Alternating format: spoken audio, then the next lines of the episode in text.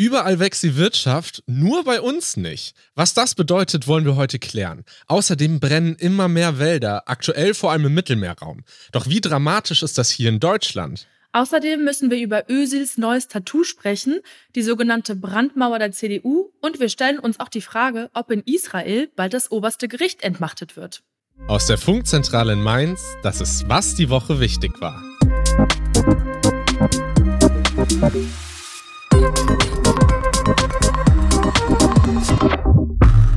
Hi, ich bin David Schöne. Und ich bin Julika Kott. Hey Julika, es ist mega cool, dass du am Start bist, aber ich muss das erstmal kurz erklären. Denn Berit ist im Urlaub, deshalb war ich letzte Woche schon da und Leo ist jetzt leider krank. Gute Besserung an der Stelle. Ich hoffe, dass du bald wieder fit bist. Aber umso schöner ist es, Julika, dass du, du bist normalerweise auch Redakteurin, bist auch äh, eher äh, im, im Off, wo man, wo man nichts hört, aber du schreibst uns Skripte, du gehst mit uns die Themen durch und jetzt hier vorm Mikro, wie fühlt sich's an? Total aufregend, aber auch schön. Und wir haben nicht nur personelle Veränderungen, sondern diese Folge leider auch technische Struggles gehabt, zumindest ich, denn zwei Minuten bevor wir das erste Interview äh, aufzeichnen wollten, was wir manchmal schon am Donnerstagnachmittag machen, hatte ich hier einfach Stromausfall im Podcaststudio und ich war so panisch, ich wusste nicht, was ich machen sollte. Ich habe angefangen zu schwitzen, mein Kopf hat nicht mehr funktioniert und deshalb musstest du es alleine machen, Julika. Vielen Dank an der Stelle und auch heute Morgen musste ich erst in einem anderen Raum aufzeichnen. Jetzt haben wir aber wieder Strom und haben hoffentlich eine gute Qualität, aber fette Sorry, wenn die Qualität an der einen oder anderen Stelle nicht ganz so geil ist. Ja, aber für mich war es total spannend, das erste Interview direkt ins kalte Wasser äh, alleine machen zu müssen. Aber jetzt lass uns doch mal weitermachen und wir starten jetzt in die Folge rein und gucken, was am meisten gegoogelt wurde. Über 100.000 Menschen haben diese Woche nach Twitter gesucht. Aber das wird so bald nicht mehr möglich sein, denn Twitter wird bald nicht mehr Twitter heißen. Elon Musk will Twitter umbenennen oder hat schon Twitter umbenannt in X. Und das Logo hat er auch schon geändert. Statt dem blauen Vogel ist da jetzt ein großes X auf der Plattform, aber auch auf der Fassade vom Hauptquartier in San Francisco. Auch ein Tweet soll jetzt nicht mehr Tweet heißen, sondern Xi oder Xer, ich weiß noch nicht mal, wie man das richtig aussprechen soll. Elon Musk will daraus auf jeden Fall eine App machen, mit der man einkaufen, verkaufen, aber auch Banking machen kann. Also sowas wie PayPal, nur in irgendwie anscheinend mit noch mehr Funktionen. Julika, glaubst du, es heißt X oder Xer oder wie würdest du es aussprechen? Ich glaube Englisch X, oder? Aber es, es hört sich so nach Porno an. Sorry, tut mir leid. Das ist vollkommen okay, denn da gibt es tatsächlich auch äh, Parallelen, denn es gibt tatsächlich viele, viele Seiten ähm, in, in die pornografische Richtung, die mit einem X beginnen oder äh, ein X im Namen haben. Aber äh, X ist tatsächlich der, äh, würde ich mal behaupten, einer der Lieblingsbuchstaben von Elon Musk, denn äh, auch sein Kind hat ein X im Namen und das ist ja, glaube ich, auch jetzt nicht alltäglich. Aber machen wir weiter. Was wurde denn noch gegoogelt? Am meisten wurde diese Woche aber eine Million Mal Sinead O'Connor gegoogelt. Sinead musste ich irgendwie auch nochmal googeln, wie man das überhaupt ausspricht. Sie ist nämlich eine irische Sängerin, die jetzt am Mittwoch gestorben ist. Und sie war gerade mal 56 Jahre alt. Noch ist unklar, warum. Bekannt wurde sie mit einem Cover von Prince, Nothing Compares to You. Und bekannt wurde sie auch, und das finde ich richtig geil, weil ihr Markenzeichen geschorene Haare sind. Das soll sie nämlich gemacht haben aus Protest gegen ihre Plattenfirma. Die soll sie anscheinend gebeten haben, sich weiblicher zu zeigen. Und das fand sie anscheinend nicht so cool. Und normalerweise haben wir ja hier im Podcast etabliert, dass wir nie über Fußball reden wollen, weil wir haben schon gecheckt, dass das euch nicht so interessiert. Aber bei der Frauen-WM müssen wir eine kleine Ausnahme machen, denn Frauen-WM, Fußball-WM und WM-Frauen wurden zusammen über 400.000 Mal gegoogelt. Die WM findet dieses Jahr in Australien und Neuseeland statt, was dafür sorgt, dass wir teilweise für uns weirde Zeiten haben, wo die Spiele stattfinden. Das erste Spiel am Montag war zum Beispiel unsere Zeit um 10.30 Uhr am Morgen.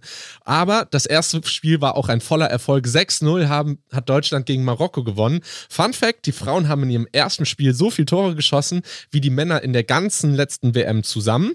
Das lassen wir jetzt mal so stehen. Und das war es auch schon mit den Google-Suchanfragen diese Woche. Und fangen wir jetzt mal an mit den Themen, wo wir ein bisschen deeper gehen. Großer Aufreger diese Woche war Friedrich Merz, der Chef der CDU. Der hat am Sonntag im ZDF Sommerinterview gesagt, dass seine Partei einen pragmatischen Umgang mit der AfD finden müsse. Und was er mit pragmatisch meint, das hat er kurz danach so erklärt. Wir sind doch selbstverständlich verpflichtet, demokratische Wahlen zu akzeptieren. Und wenn dort das nochmal ein Landrat, ein Bürgermeister gewählt äh, wird, äh, der der AfD angehört, ist es selbstverständlich, dass man nach Wegen sucht, wie man dann in dieser Stadt weiter arbeiten kann. Ja, und genau diese Aussage hat für sehr viel Wirbel und Trubel gesorgt, denn für Friedrich Merz scheint es also okay zu sein, wenn die CDU mit der AfD auf kommunaler Ebene zusammenarbeitet. Also nach wie vor nicht im Europaparlament, im Bundestag oder in den Landesparlamenten, aber eben in den Kommunen, also zum Beispiel in einzelnen Städten, in Dörfern, Verbandsgemeinden. Seine Aussage hat er so begründet, dass auf Ebene der Kommune keine Gesetze erlassen werden können, also dass Kommunen keine gesetzgebenden Körper Körperschaften sind und das daher dann ja anscheinend okay sei. Und das ist so krass, weil mit einer rechtspopulistischen Partei zu kooperieren, das war bisher ein absolutes No-Go in der Partei. Das hat die Partei sogar offiziell beschlossen. Übrigens auch nicht nur mit der AfD, sondern auch mit der Linkspartei. Selbst Merz hatte immer wiederholt, dass das völlig ausgeschlossen sei. Ja, und deshalb ist seine Aussage ja auch so ein krasser Widerspruch zu der bisherigen Haltung der CDU. Auch er hatte das ja selbst in Vergangenheit geäußert, weil es gibt ja diese sogenannte Brandmauer, über die oft gesprochen wird, die viel thematisiert wird, denn die CDU, die möchte eine Brandmauer gegen die AfD und die Linken etablieren. Ähm, und darüber definiert sie sich auch sehr stark. Dementsprechend haben sich natürlich viele Menschen darüber empört, zum Beispiel Politiker und Politikerinnen von der SPD oder den Grünen. Ja, aber selten haben sich halt auch so viele Politiker Politiker und Politikerinnen aus der CDU, also aus der eigenen Partei von Merz, haben seine Aussagen kritisiert. Zum Beispiel jetzt ähm, Kai Wegner, das ist der Bürgermeister von Berlin, der hat zum Beispiel getweetet, dass die CDU nicht einer nicht mit einer Partei zusammenarbeiten werde, deren Geschäftsmodell Hass, Spaltung und Ausgrenzung ist. Das ist jetzt ein direktes Zitat von ihm. Und auch der neue CDU-Generalsekretär Carsten Linnemann, der hat sich kurz nach dem Interview äh, gemeldet und sich so richtig klar von Merz distanziert. Und das sind jetzt nur zwei Beispiele, aber man merkt schon, da gehen viele nicht mit. Und das finde ich gerade das Spannende, weil für mein Empfinden wurde diese Brandmauer immer benannt und definiert und es wurde sich damit geschmückt, ohne dass ich sie so, so richtig gemerkt habe, weil, weil in Debatten ich oft das Gefühl hatte, dass diese Brandmauer stärker sein könnte. Aber gerade jetzt, wenn der Parteichef äh, so eine Aussage tätigt, habe ich dann doch das Gefühl, dass für viele Mitglieder dieser Partei dann doch diese Brandmauer wirklich da zu sein scheint und dass es halt eben vielleicht einen kleinen Eklat in der eigenen Partei braucht, dass diese Brandmauer klar wird und man checkt, okay, diese Brandmauer ist zumindest bei, bei, bei manchen oder vielleicht auch bei vielen Mitgliedern dieser Partei wirklich da. Aber es ist natürlich nicht nur so, dass alle auf den Parteichef eingedroschen sind. Ähm, er hat nämlich auch Supporter, wie zum Beispiel der sächsische Ministerpräsident Michael Kretschmer. Der sieht das auch so ähnlich und der arbeitet ja auch in einem Bu Bundesland, wo die AfD super stark ist. Als der Shitstorm so richtig groß wurde, ist Merz dann aber wieder zurückgerudert. Er hat dann in einem Tweet klargestellt, es wird auch auf kommunaler Ebene keine Zusammenarbeit mit der AfD geben. Seit dem Shitstorm steht Merz schon ein bisschen unter Druck. Einerseits, weil seine eigene Partei offenbar nicht so ganz hinter ihm steht, denn so viel Gegenwind hatte er, also soweit ich mich zumindest erinnern kann, noch nie. Und andererseits, weil es so ein Hin und Her ist, also erstmal was in einem Interview zu sagen und das dann ein paar Stunden wieder rückgängig zu machen, das hat man das Gefühl, das gibt es in der Politik schon ab und zu und das kennt man auch schon von einem Friedrich Merz. Was ich mich dann gefragt habe, äh, weil du es ja selbst schon gesagt hast, dass diese Brandmauer vielleicht nicht immer so ganz klar ist. Ich habe mal geguckt, wo und wann haben die CDU und AfD vielleicht schon zusammengearbeitet auf kommunaler Ebene. Weil irgendwie kam mir das bekannt vor. Und tatsächlich ist das so, dass vor drei Wochen genau diese Frage dieser Zusammenarbeit zwischen AfD und CDU schon mal aufkam. Und zwar hatte die AfD im Theater in Zwickau einen Antrag für ein Genderverbot gestellt. Den hat dann die CDU aufgegriffen und auf die gesamte Verwaltung erweitert. Und diesen Antrag haben dann die CDU, die FDP und die Freien Wähler unterstützt und der ist dann auch durchgegangen. Also in diesem einen Fall zumindest haben die zwei Parteien gemeinsame Interessen und haben ja auch, also in dem Fall hat ja auch die CDU einen Vorschlag der AfD für sich genommen und dann halt auch dafür gewählt. Und das ist halt schon Realität, dass es diese Brandmauer vielleicht so ein bisschen manchmal eine Grauzone wird. Ja, aber wie gesagt, wir haben auch gesehen, dass für viele Mitglieder der Partei die Brandmauer existiert und dass das ihnen wichtig ist. Und wir, wir schauen einfach mal auf die Situation. Ich finde super spannend, dass so etwas äh, Anfang der Woche, also die ersten zwei Tage, war das so groß. Es gab Leute, die haben den Rücktritt von Friedrich Merz gefordert, die haben gesagt, das geht nicht. Ähm, die haben auf diese Brandmauer bestanden und jetzt, gefühlt fünf Tage später, ist das schon gar kein Thema mehr, beziehungsweise nicht mehr so, nicht mehr so groß. Wir schauen uns das natürlich weiter an und gerade diese Brandmauer Brandmauer, die für viele so wichtig ist und die vielleicht an manchen Stellen schon zu bröckeln zu beginnen scheint, ähm, warten wir mal ab. Denn die Frage ist natürlich, was, wenn irgendwann diese Brandmauer mal bröckelt. Was, wenn irgendwann die ersten ähm, Anträge zusammen von AfD und CDU gestellt werden oder CDU-Anträge von der AfD unterstützt? Was passiert dann? Was passiert dann mit Deutschland? Aber auch, was passiert dann mit der Partei? Was ist dann in der CDU? Weil die sich ja gefühlt so gerade schon nicht ganz so einig sind. Wir behalten das auf jeden Fall im Blick und melden uns natürlich, wenn es da was Neues gibt. Ich sag's, wie es ist. Wir behandeln hier kein Fußball, aber ich als kleiner Fußballnostalgiker muss sagen, Mesut Özil in seiner Prime war ein richtig heftiger Fußballer. Aber seitdem fällt er nicht mehr positiv auf und jetzt sogar sehr, sehr negativ, denn es steht die Frage im Raum, ist Mesut Özil rechtsextrem? Denn diese Frage ging viel durch die Medien diese Woche und wir erklären euch mal ganz kurz warum. Also, am Montag hat ein türkischer Fitnesstrainer auf seinem eigenen Insta-Profil ein Foto von Mesut Özil gepostet, wie er sein T-Shirt hochhält und sein Sixpack zeigt. Äh, soweit fand ich schon so cringe. Naja, egal. Aber auf jeden Fall auf seiner Brust ist ganz klar ein Tattoo zu sehen mit einem heulenden Wolf und drei kleinen Halbmonde. Tatsächlich ist es so, dass dieses Wolf-Tattoo, das wird mit den grauen Wölfen in Verbindung gebracht. Das ist eine türkische nationalistische Gruppe, die als rechtsextrem und gewaltbereit gilt. Die ist in der Türkei sehr präsent und ihr großes Ziel ist so, ein türkisches Großreich zu gründen. Die haben auch einige Feindbilder, zum Beispiel bestimmte Minderheiten in der Türkei, vor allem Kurden, aber auch Juden, Christen und Armenier. Und das Ding ist, dass die grauen Wölfe nicht nur in der Türkei ein Ding sind, sondern tatsächlich auch im Ausland. Allein in Deutschland soll es elf 1000 Mitglieder geben. Das schätzt ungefähr der Verfassungsschutz. Der sagt, die verbreiten auch in Deutschland ihre nationalistische, antisemitische und rassistisch-rechtsextremistische Ideologie. Deswegen überwacht der Verfassungsschutz die Organisation auch.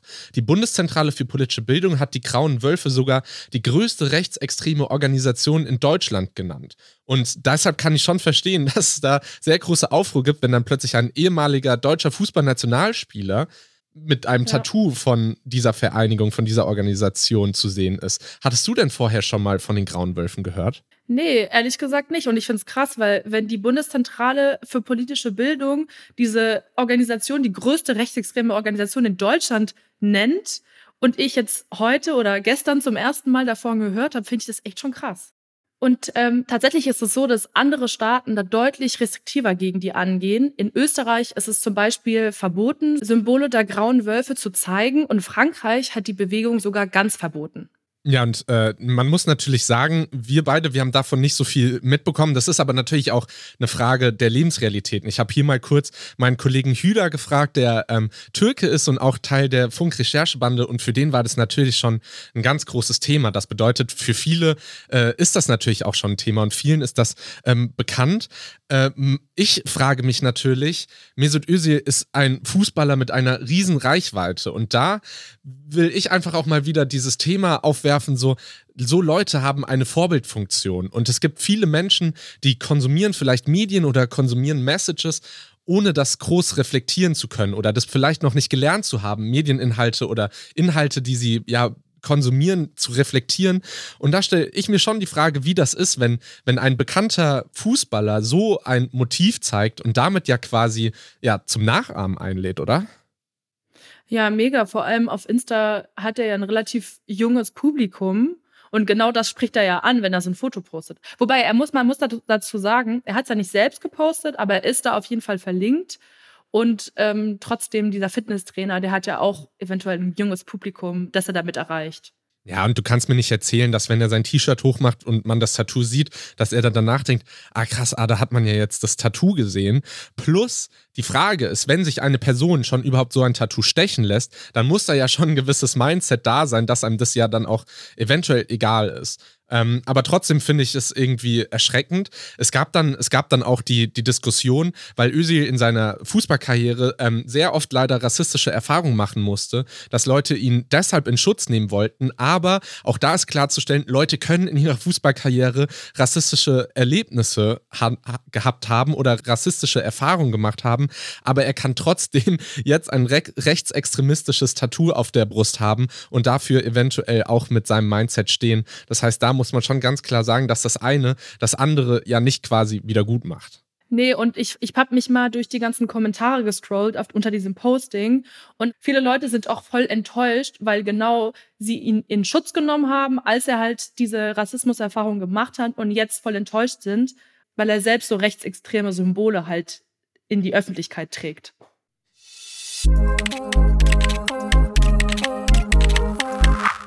Egal ob Griechenland, Italien, Algerien, Spanien, Kroatien, Albanien oder in der Türkei, in fast jedem Land rund um das Mittelmeer gibt es gerade krasse Waldbrände.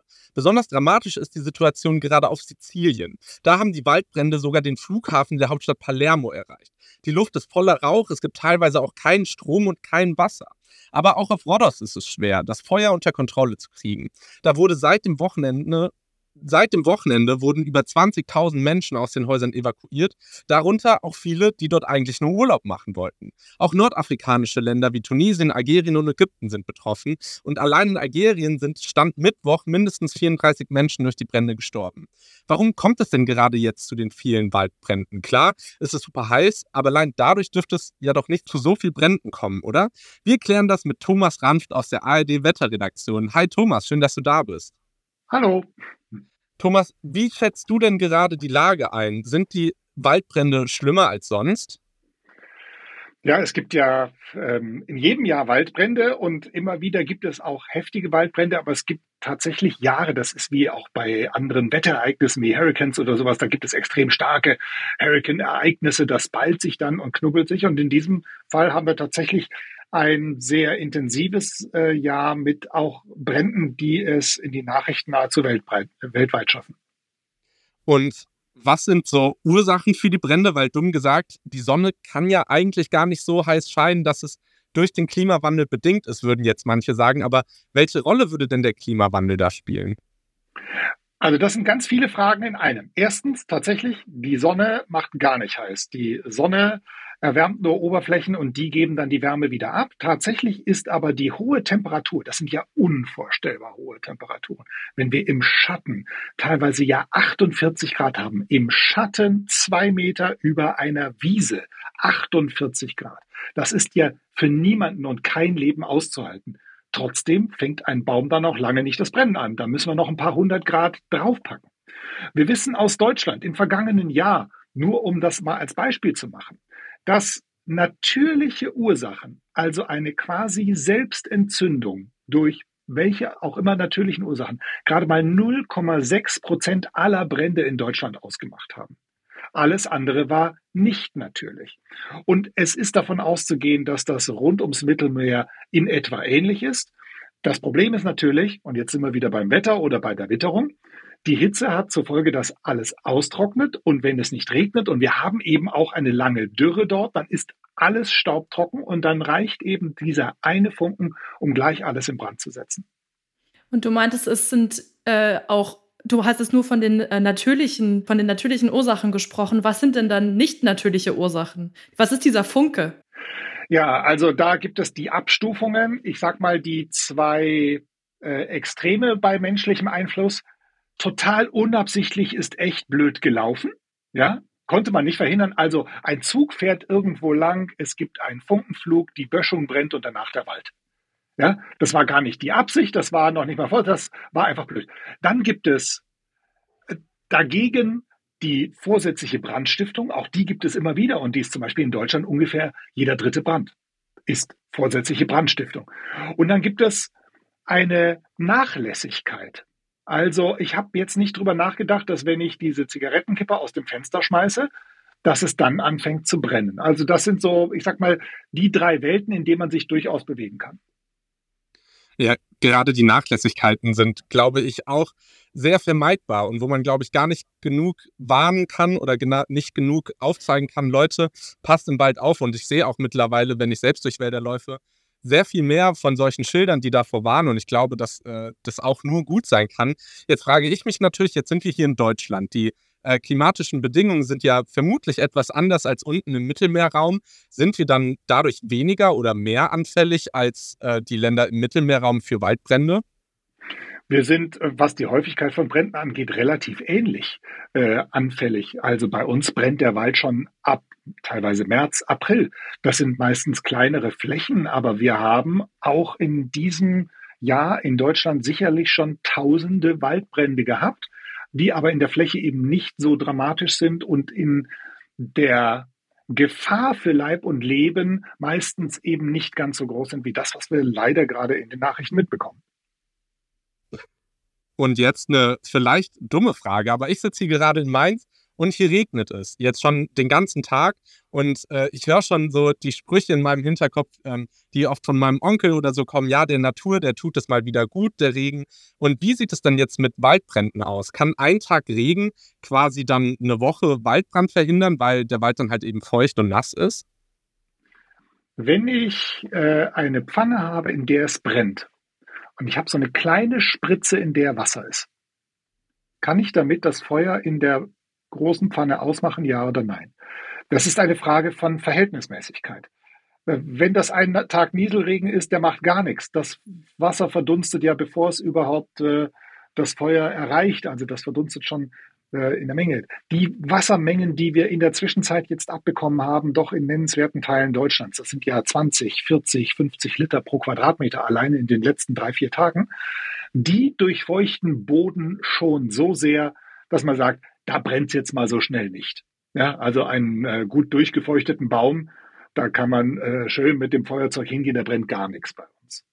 Ja, das Problem gerade bei diesen Waldbränden im Süden ist ja, das sind häufig Nadelbäume, und diesen Staub trocken in den Nadeln ist ja auch noch ätherisches Öl.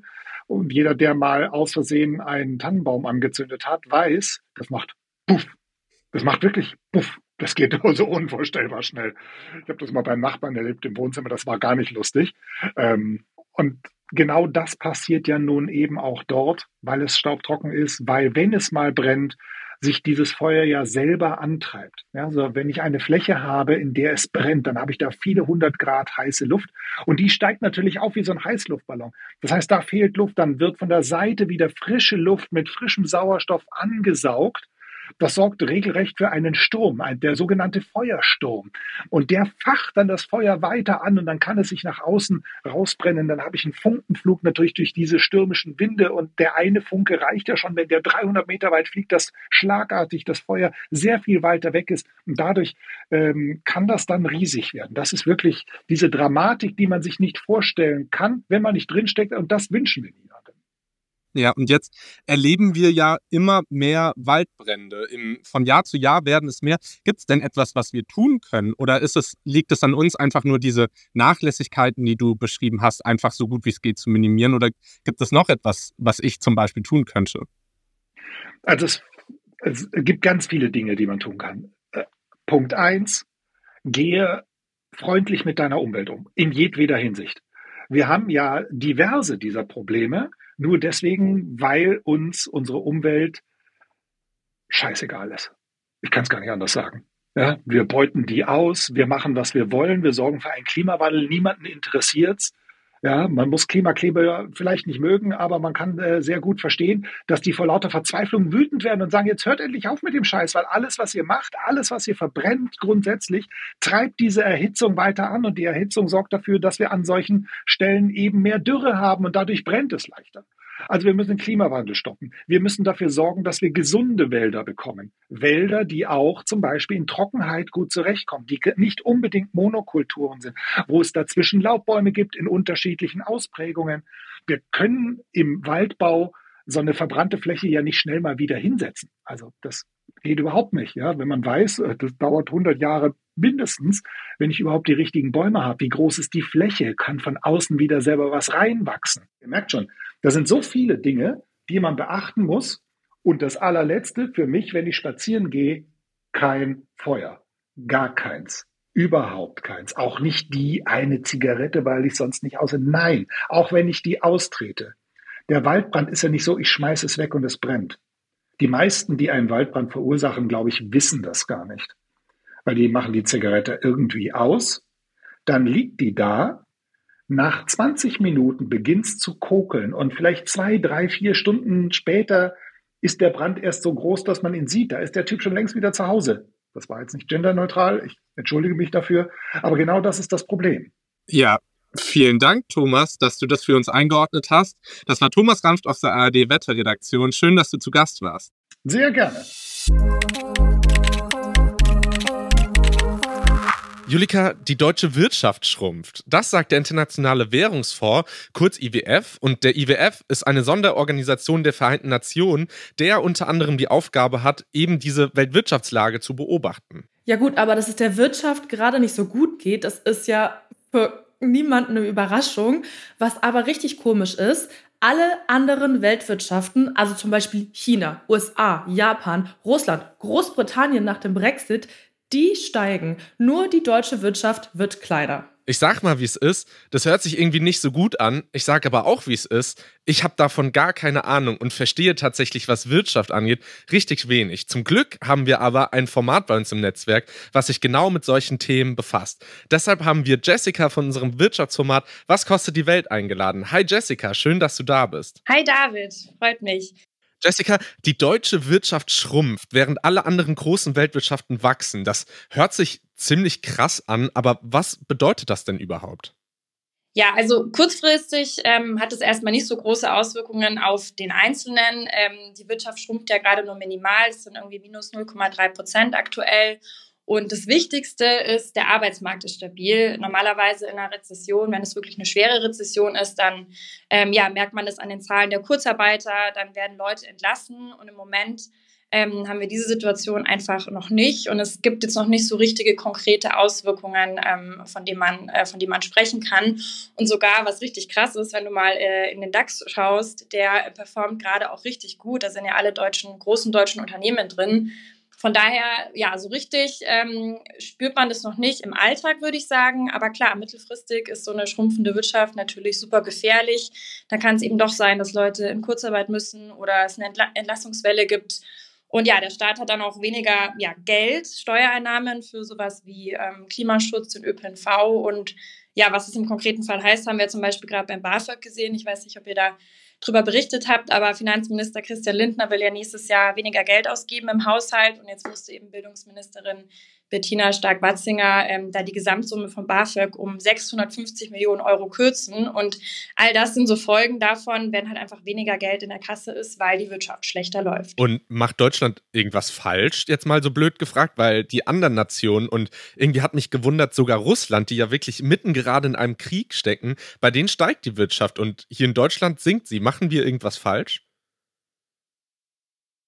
Ja, wir machen jetzt nicht konkret irgendwas falsch, wobei natürlich man kann vieles besser machen und viele Probleme sind auch so ein bisschen hausgemacht, aber das liegt im Moment ganz krass an der Struktur unserer Wirtschaft. Also wir haben einfach eine Wirtschaft, die extrem stark auf der Industrie aufgebaut ist, viel stärker als andere äh, Länder. Und bislang war das ein krasser Vorteil. Ich meine, so Produkte made in Germany, die waren überall auf der Welt gefragt. Wir hatten auch durch die billigen Energieexporte in Russland ähm, ja einen, einen, gewissen Vorteil, weil wir günstig, relativ günstig produzieren konnten.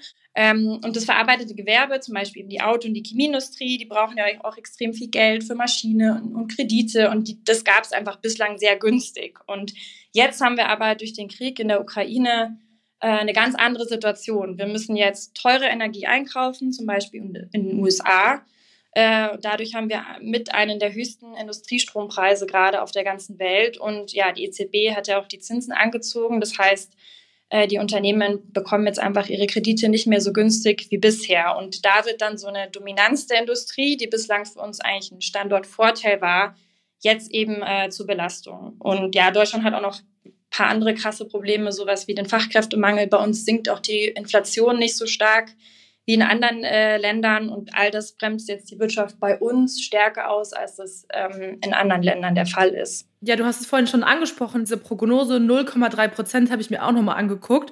Und mein erstes, mein erster Instinkt war zu sagen, okay, klingt jetzt irgendwie nicht so viel. Ist das wirklich so schlimm, 0,3 Prozent? Kann das die Wirtschaft nicht verkraften?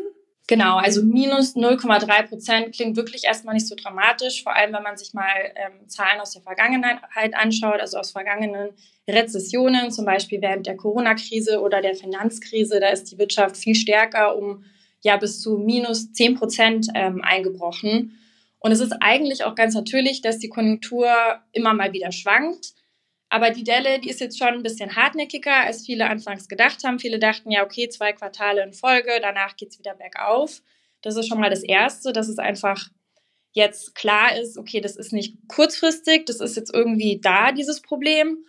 Und es gibt halt einfach einen super irgendwie gefährlichen Cocktail aus so kurzfristigen Problemen, wie zum Beispiel Inflation, den Zinsanstieg, die schwache Auslandsnachfrage und dann diesen strukturellen Problemen, die ich ja schon genannt habe, also hohe Energiekosten und Fachkräftemangel. Und das macht eben vielen Leuten Sorgen, dass diese minus 0,3 Prozent jetzt erst der Anfang sind und dass wir einfach langfristig ähm, ja, mit einem viel schwächeren Wirtschaftswachstum rechnen müssen, weil unser Geschäftsmodell einfach nicht mehr so ähm, funktioniert. Das heißt, ähm, die 0, minus 0,3 Prozent aktuell sind nicht so wirklich das Problem. Es geht eher um diesen langfristigen ähm, Wachstumstrend. Und wie meinst du, wie könnte man das denn verbessern? Also was sind so strukturelle Maßnahmen, mit denen man das irgendwie noch auffangen könnte? Ja, es ist eine sehr, sehr gute Frage. Und wer die Antwort darauf weiß, der, ähm, ja, der, den, den umarmt die Bundesregierung wahrscheinlich. Also die, die sind so ein bisschen, ähm, wissen auch nicht so richtig, was sie tun sollen. Es gibt ja die Idee eines ähm, subventionierten Industriestrompreises, also dass der Staat quasi den Industriestrompreis fördert das hatte Habeck vor kurzem mal angekündigt. Die Idee ist aber super umstritten, weil man dann eben auch ähm, Unternehmen über Wasser hält, die vielleicht gar nicht mehr wirtschaftlich ähm, arbeiten. Ähm, klar, es gibt den Punkt Fachkräftemangel, da gibt es eben äh, ja den ganz lauten Ruf danach, dass man das, die Einwanderungsgesetze ändern muss, dass wir dieses strukturelle Problem lösen.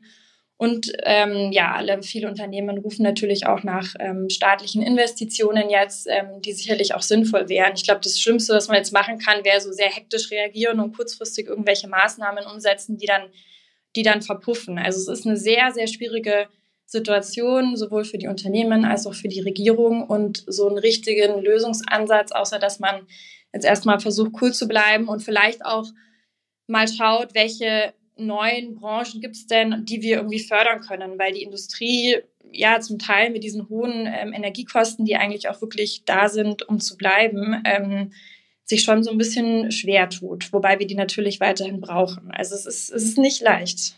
Wäre da so eine Lösung erneuerbare Energien auch? Irgendwie höre ich das bei dir so raus. Klar, erneuerbare Energien ähm, sind nicht nur eine Lösung, sondern die sind fast schon ein Muss, allein schon äh, wegen des Klimawandels. Also das muss natürlich ähm, viel, viel schneller gehen, weil wir dann auch einfach äh, darauf hoffen können, dass die Energiepreise sinken, wenn wir hier im eigenen Land unsere grüne Energie, unseren grünen Strom herstellen können. Also un unbedingt. Ähm, da gibt es ja weiterhin große Schwierigkeiten, was so Genehmigungsverfahren angeht. Das ist ein total umständlicher Prozess irgendwie immer noch. Also das wäre natürlich super, wenn das schneller gehen würde.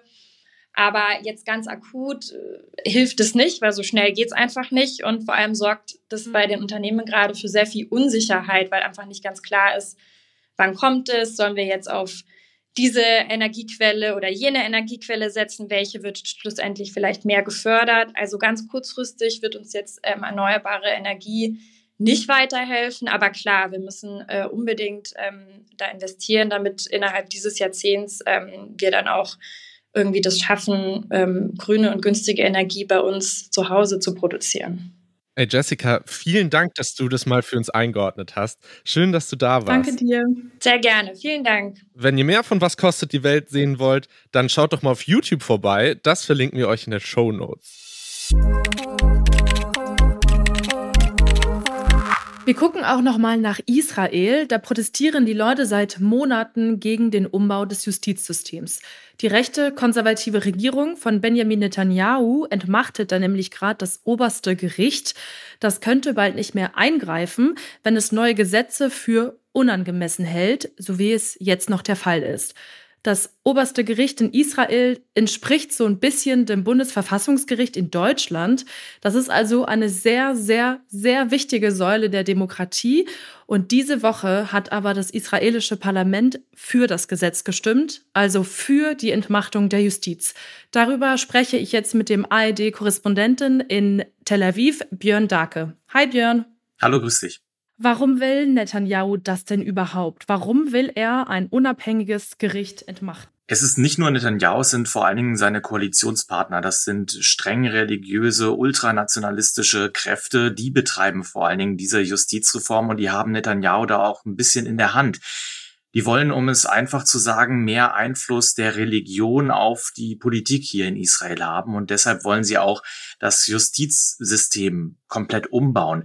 Für die ist das so ein bisschen das Justizsystem Ausdruck eines zu weltoffenen, zu liberalen Israels. Und das wollen sie zurückdrehen. Mhm. Sie sagen, die Richterinnen und Richter dort am obersten Gerichtshof, die haben zu viel Macht. Dadurch, dass Israel auch keine schriftliche Verfassung hat, haben eben auch die Richter dort viel Interpretationsspielraum. Den nutzen sie auch aus. Und dann sagen eben die streng religiösen, ultraorthodoxen, die nationalistischen Kräfte in dieser Regierung, das reicht uns jetzt und ähm, deshalb diese Justizreform. Noch im Januar, wenn ich mich richtig erinnern kann, hatte das oberste Gericht ja die Ernennung von einem Minister blockiert, der mehrfach vorbestraft war. Ne? Was heißt das jetzt für Israel, wenn das oberste Gericht zum Beispiel in ja. solchen Fällen nicht mehr eingreifen kann? Ja, das ist auf jeden Fall eine Schwächung des obersten Gerichtshofes. Es ist auf noch nicht eine komplette Entmachtung, was ja auch die Angst vieler Gegner dieser Reform ist, dass das so der erste Schritt erst ist und noch viel mehr kommt. Aber in diesem konkreten Fall wäre es so, dass eine, dass die Regierung dann einen Minister, eine Ministerin ernennen kann und der oberste Gerichtshof kann dann nicht sagen, der ist unangemessen, weil er zum Beispiel wegen Korruption schon verurteilt worden ist. Und das ist natürlich eine Möglichkeit, so in der Gewaltenteilung von, von Checks und Balances, wie das auf Englisch heißt, äh, wo das Gericht, wo die Justiz dann einfach den kürzeren zieht gegenüber der Regierung. Und was heißt es jetzt für die Gewaltenteilung? Also warum ist dieses oberste Gericht so wichtig für die Demokratie in Israel? Dadurch, dass es hier keine schriftliche Verfassung gibt, kommt dem obersten Gerichtshof eine Menge Macht zu, um Grundgesetze zu interpretieren. Und deshalb ist es ganz wichtig, dass es diesen Gerichtshof gibt, dass er die Kompetenzen hat, auch als Korrektiv gegenüber dem Parlament, gegenüber der Regierung. Es ist auch nicht so wie in Deutschland, wo man zum Beispiel zwei Kammern im Parlament hat, also Bundestag, Bundesrat, die sich auch mhm. nochmal gegenseitig kontrollieren können. Und man kann hier Grundgesetze, wie jetzt auch diese Justizreform, das ist ein Zusatz zu einem Grundgesetz, mit einfacher Mehrheit im Parlament beschließen. Also bei uns in Deutschland im Bundestag brauchst du ja eine Zweidrittelmehrheit dazu, im Bundesrat auch eine Zweidrittelmehrheit, wenn du die Verfassung ändern willst. Mhm. Und hier sind die Hürden viel, viel tiefer. Das heißt, das Parlament und die Regierung haben mehr Macht. Und umso wichtiger ist es, dass du eine starke Justiz hast, die das Ganze korrigieren kann. Jetzt nicht nur politisch, weil du hast ja schon so ein bisschen äh, erzählt, wer dieses äh, Gesetz jetzt einführen möchte. Wie viel Support hat denn die Regierung bei diesem Umbauvorhaben, also zum Beispiel auch aus der Bevölkerung? Ja, äh, das ist immer ganz wichtig, auch zu erzählen. Es gibt auch eben Befürworter dieser Justizreform. Das sind eben die Menschen, die sagen, die Religion muss wichtiger werden, hier auch in der Politik. Es gibt Umfragen, die sagen, das sind so ungefähr 20 Prozent der Menschen. Also der größere Teil der Bevölkerung in Israel ist gegen diese Justizreform. Aber es gibt eben auch Befürworter, die gehen auch hier auf die Straße. Letztes Wochenende habe ich das in Tel Aviv hier auch erlebt. Ähm, das waren auch Zehntausende. Es waren vor allen Dingen Männer. Ähm, ich habe da im Gegensatz zu den, zu den äh, Gegnern der Justizreform auch keine Regenbogenflaggen gesehen zum Beispiel. Also ähm, das ist ja auch eine große Angst der Gegner dieser Justizreform, dass einfach Minderheiten in Zukunft viel schwereres Leben hier haben. Mhm. Deshalb gehen sie auch so massiv auf die Straße. Okay, lass uns mal ein bisschen in die Zukunft gucken. Wie geht's jetzt weiter? Also kann sich das Gericht irgendwie dagegen wehren, weil eigentlich ist ja noch nichts so richtig entschieden, oder? Ja, das Gericht hat jetzt gesagt, sie wollen sich im September das genauer anschauen. Das heißt noch nicht, dass sie auch wirklich ein Urteil sprechen werden, aber sie werden sich damit beschäftigen. Die Gerichtspräsidentin will im Herbst in Ruhestand gehen und ich glaube, sie hat ein großes Interesse, das davor zu klären, bevor sie dann von jemandem ersetzt wird, der vielleicht mehr auf Regierungskurs ist. Also da ist auch ein gewisser Zeitdruck jetzt dahinter. Ob es jetzt sofort ein Urteil geben wird, weiß ich nicht. Vielleicht sagt das Gericht auch erstmal, naja, wir warten auf einen konkreten Fall. Wenn jetzt zum Beispiel ein wegen Korruption verurteilter Politiker äh, Minister werden soll. Und dann sprechen wir erst ein Urteil. Denn hier sagen viele Fachleute, das wäre ja eine totale Verfassungskrise. Wir haben ein Gesetz, das ist beschlossen vom Parlament. Und dann sagt ein Gericht in eigener Sache, nee, das Gesetz gilt nicht. Dann ist halt die große Frage, an wen hält sich da die Polizei, an die Armee? Hören Sie auf das Gericht, hören Sie auf die Regierung? Das wäre eine echte Krise. Also ich wage nicht vorauszusagen, wie das ausgeht. Oh Gott, ja. Was mich jetzt aber wundert, ist, dass Sie das erst im Herbst besprechen, obwohl es ja schon relativ dringend klingt, oder? Ja, ähm, hier hat jetzt so die politische Sommerpause begonnen und ähm, ich glaube, vielleicht führt das auch dazu, dass die Menschen hier so ein bisschen sich beruhigen und so, aber es sind sehr aufgewühlte Zeiten. Es geht ja auch echt um was und das Gericht will vielleicht auch, das ist jetzt so meine Vermutung, da so ein bisschen Tempo rausnehmen, um so ein bisschen Beruhigung auch reinzubringen und dann ganz in Ruhe sich das anzuschauen. Was uns jetzt in der Redaktion auch voll interessiert hat, ist, warum müssen wir da aus Deutschland besonders drauf gucken? Also wie relevant ist das für Deutschland, was gerade in Israel passiert? Was meinst du? Naja, es ist schon sehr interessant, denke ich, für alle zu sehen, wie eine Demokratie angegriffen werden kann von innen heraus und mhm. wie die Gewaltenteilung hier verschoben werden soll und was man dagegen machen kann. Und das ist natürlich gerade für Deutschland als Land mit einer besonderen historischen Verantwortung auch für Israel sehr interessant, da hinzuschauen und auch vielleicht daraus zu lernen und Lehren zu ziehen, wie man es besser machen kann oder wie man da rechtzeitig einschreiten kann.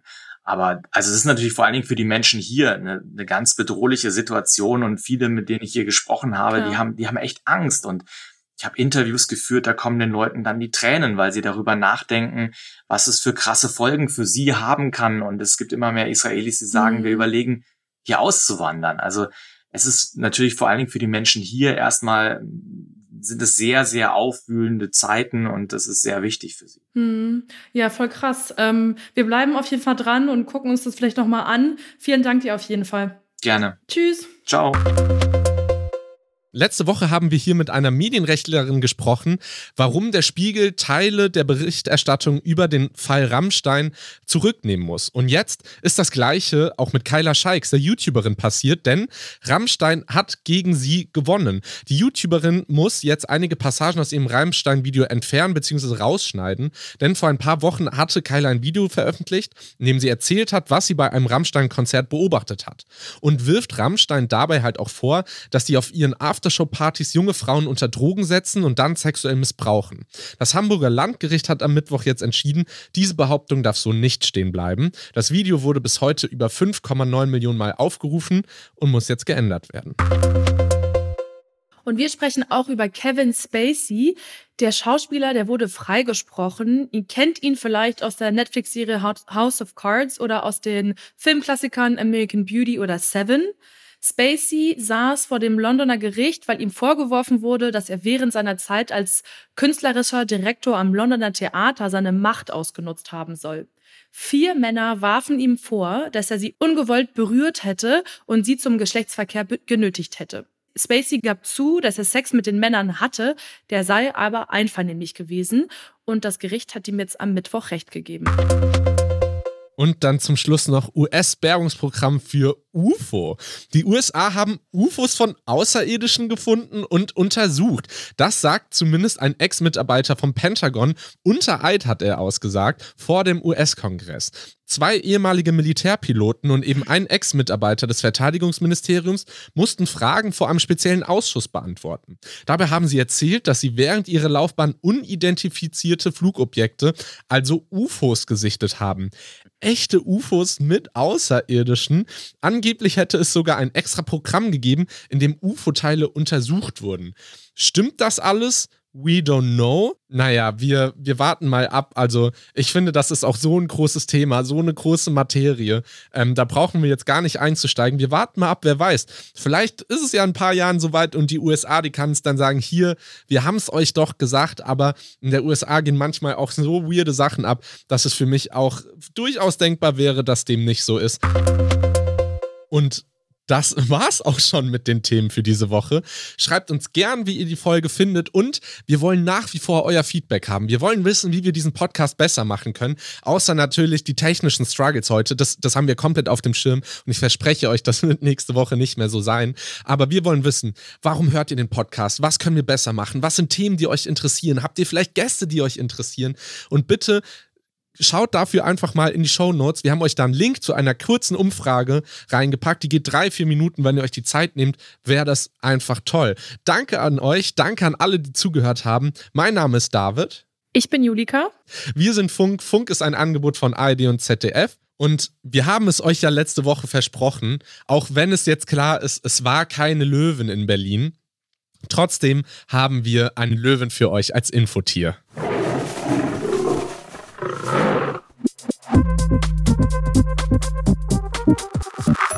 Es war gerade in den Nachrichten. Ich bin Leviathan. Diesem Erpresser sind nur zwei Dinge wichtig. True Crime. The Tinder Swindler, Don't F with Cats, Anna Sorokin. Und deine Geheimnisse. Überleg dir mal, an welche Daten Leviathan über unsere Schul-App kommen kann. Kannst du ihn schnappen? In seinem Bekennerschreiben verstecken sich drei Hinweise. Das liegt an dir. Laura. Denn in dieser Geschichte bestimmst du, wie es weitergeht. Ich habe Angst. Schreib mich ab. Die neue Staffel. Überall, wo es Podcasts gibt.